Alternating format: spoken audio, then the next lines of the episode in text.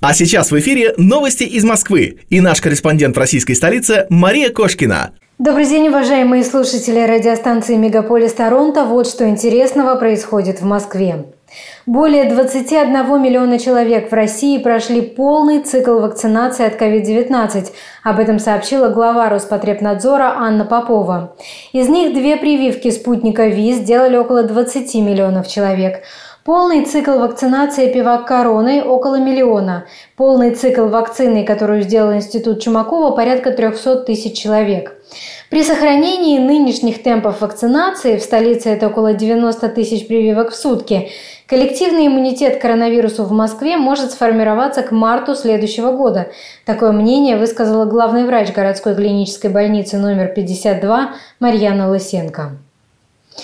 В нашей стране были официально подтверждены случаи смерти от коронавируса даже полностью привитых пациентов. Несколько таких смертей признали в Комитете по здравоохранению Петербурга. У умерших пациентов были сопутствующие заболевания, в том числе онкологические и сердечно-сосудистые.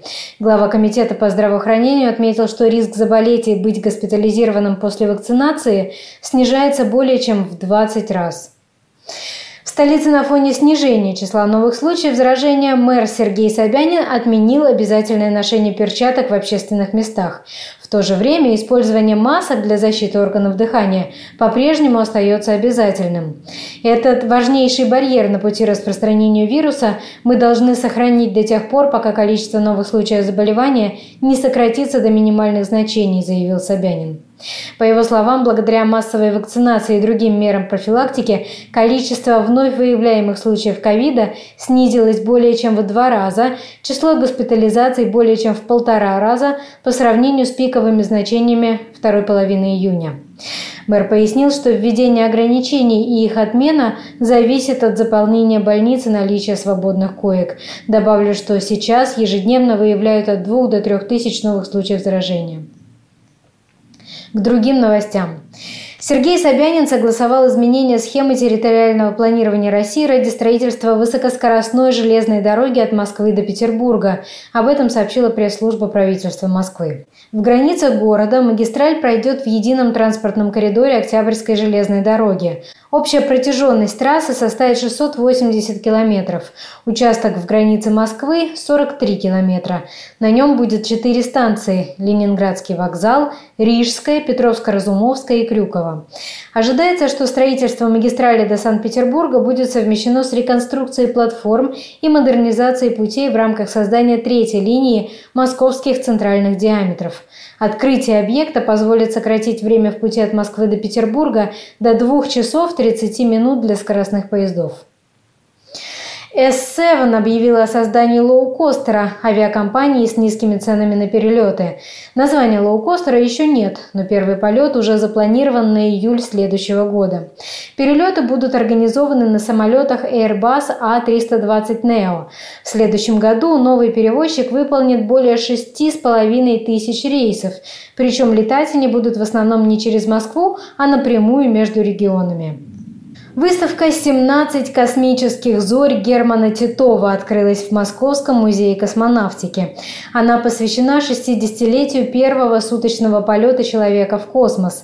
Экспозиция включает предметы, реликвии и подлинные документы из личного архива семьи Титовых, Центрального архива Министерства обороны России, фотохроники ТАСС, архивов, музеев и частных коллекций, которые связаны с жизнью Германа Титова в том числе медицинские датчики, которые были на нем во время полета. Посетители смогут познакомиться с биографией космонавта, его подготовкой к полету и самим полетом, а также увидеть соответствующие фотографии, открытки поздравления. 6 августа 1961 года с космодрома Байконур стартовала ракета-носитель «Восток». Она вывела на орбиту корабль «Восток-2», на борту которого находился Герман Титов. Он совершил первый в мире полет продолжительностью более суток – 25 часов 18 минут.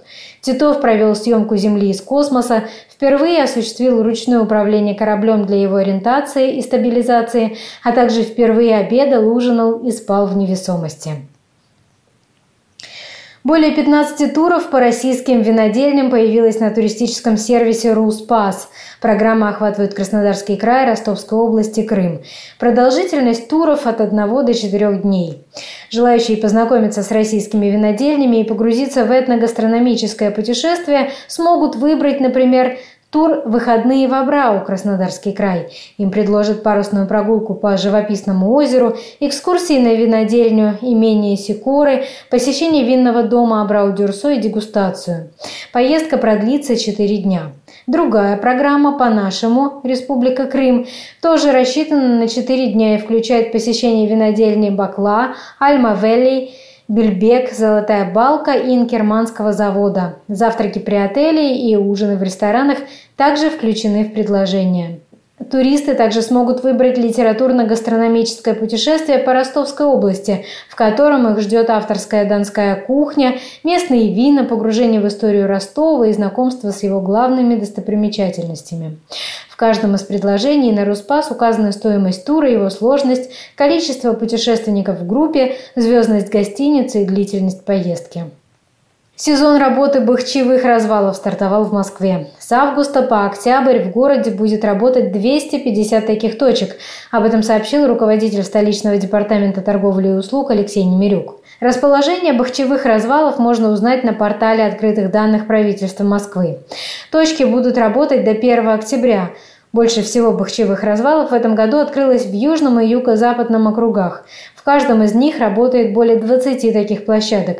Арбузы и дыни поставляются в Москву из Краснодара, Астрахани, Волгограда, Ростова-на-Дону и Дагестана. Приблизительная стоимость арбуза 35-45 рублей за килограмм.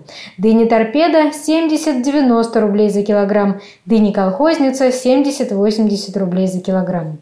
Это были новости из Москвы, я Мария Кошкина. До встречи в эфире.